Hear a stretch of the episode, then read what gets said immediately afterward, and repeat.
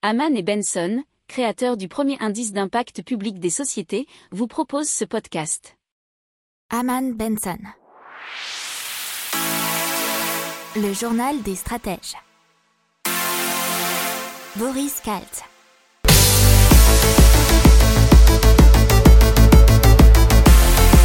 Bonjour à tous et bienvenue dans le journal des stratèges pour une revue de l'actualité éco-tech et impact du jour.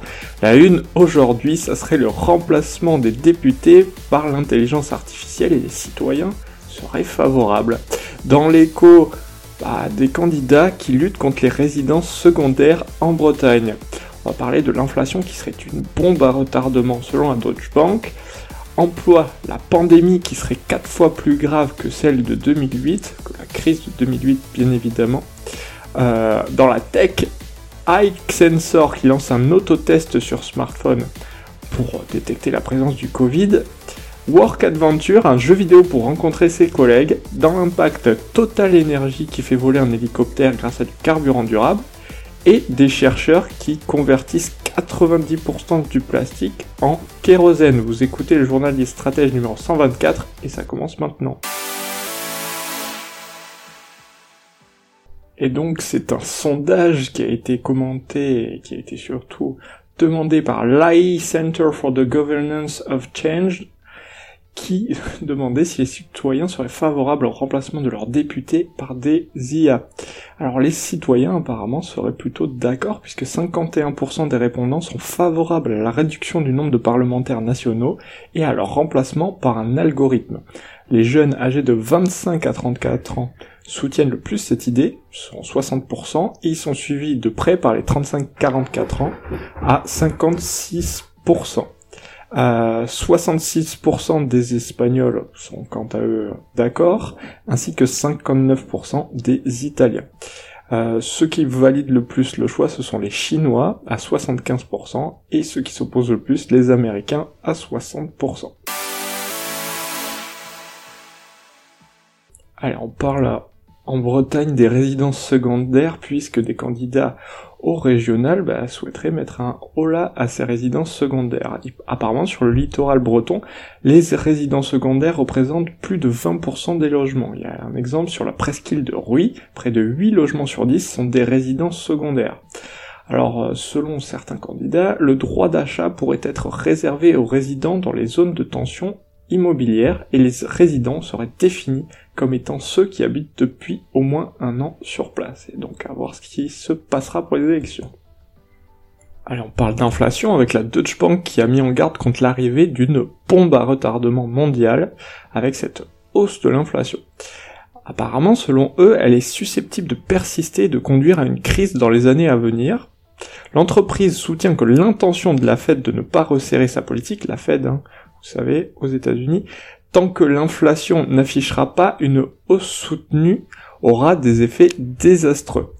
L'inflation à venir pourrait ressembler à l'expérience des années 70, une décennie au cours de laquelle l'inflation a atteint en moyenne près de 7% et était bien à deux chiffres à divers moments. La flambée des prix des aliments et de l'énergie ainsi que la fin du contrôle des prix ont contribué à faire grimper l'inflation à cette époque. La firme a déclaré que les hausses de taux d'intérêt pourraient provoquer des ravages dans un monde lourdement endetté. On parle de la pandémie et surtout au niveau de l'emploi et selon l'Organisation internationale du travail, elle serait quatre fois plus grave que la crise de 2008. Euh, donc donc la crise financière de 2008, hein, si vous vous souvenez, la crise des subprimes, bien évidemment. 205 millions de personnes devraient être sans emploi en 2022, ce qui est bien plus que les 187 millions de 2019. Le plein emploi devrait être retrouvé sans doute en 2023 selon le rapport. À voir aussi ce qui se passe. Ça pourrait être modifié. On vous parle des autotests de iSensor, où le résultat serait disponible en moins de 5 minutes et peut même être authentifié par un QR code. le test doit être effectué grâce à un prélèvement nasopharyngé ou nasal grâce à un écouvillon avant de le placer sur un lecteur installé sur son smartphone. Les images de l'échantillon sont analysées par un algorithme capable de sortir un résultat en moins de 5 minutes. Au niveau de la fiabilité, ça serait 80 93% pour un prélèvement nasal, 95% pour un prélèvement nasopharyngé. Alors, il faut savoir que Ike Sensor a tout récemment obtenu le marquage qui est CEIVD, dispositif médical de diagnostic in vitro, qui lui permet euh, de commercialiser son autotest au sein de l'Union européenne. Les résultats sont ensuite transmis à l'application Pixel Health Path est disponible sous la forme d'un QR code. Ce QR code équivaudrait à un pass sanitaire qui peut être lu par des personnalités depuis un portail web conçu à cet effet. Alors, dans la même vague, Sanofi travaille avec Luminostix pour développer une technologie similaire. Et on parle de Work Adventure, c'est un jeu vidéo pour rencontrer ses collègues. Word Adventure, c'est une filiale de The Coding Machine, une entreprise française de développement web et mobile a développé un produit capable de permettre aux salariés de se retrouver mais dans un univers virtuel. C'est inspiré des jeux vidéo et cette plateforme qui a un design rétro avec des graphismes 2D offre beaucoup de fonctions et On peut choisir son bureau, la couleur des murs, l'emplacement de la machine à café, euh, son avatar, etc. Il y a de nombreuses fonctionnalités qui peuvent être ajoutées avec des liens internet, des documents ou des systèmes de visioconférence.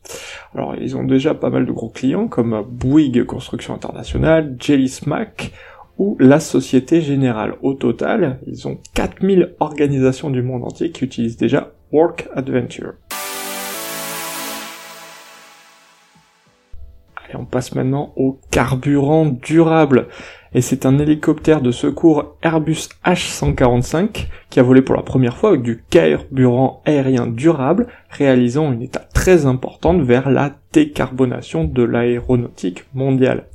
Alors, Total Energy va avoir un rôle important euh, dans les vols, euh, que ce soit avec des avions ou des hélicoptères, en favorisant une diminution de l'utilisation des carburants d'origine fossile.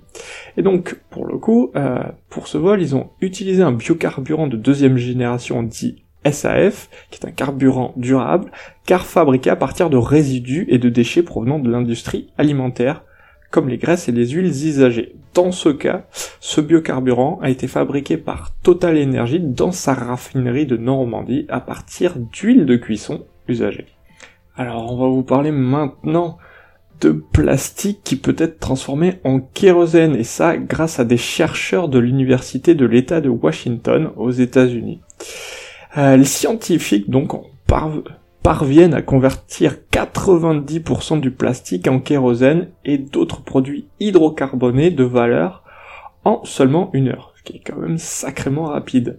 Les auteurs ont mis au point un procédé catalytique qui leur a permis de convertir le polyéthylène, c'est une forme très très utilisée de plastique, en carburéacteur et en lubrifiant de grande valeur. Ils ont pour cela utilisé un catalyseur à base de ruthénium sur carbone et un solvant. Ce procédé serait beaucoup plus simple à réaliser que les techniques de recyclage habituelles, qu'elles soient mécaniques ou chimiques. Donc c'est très prometteur pour la réutilisation de notre plastique et pour l'utilisation bah, pour faire voler des appareils.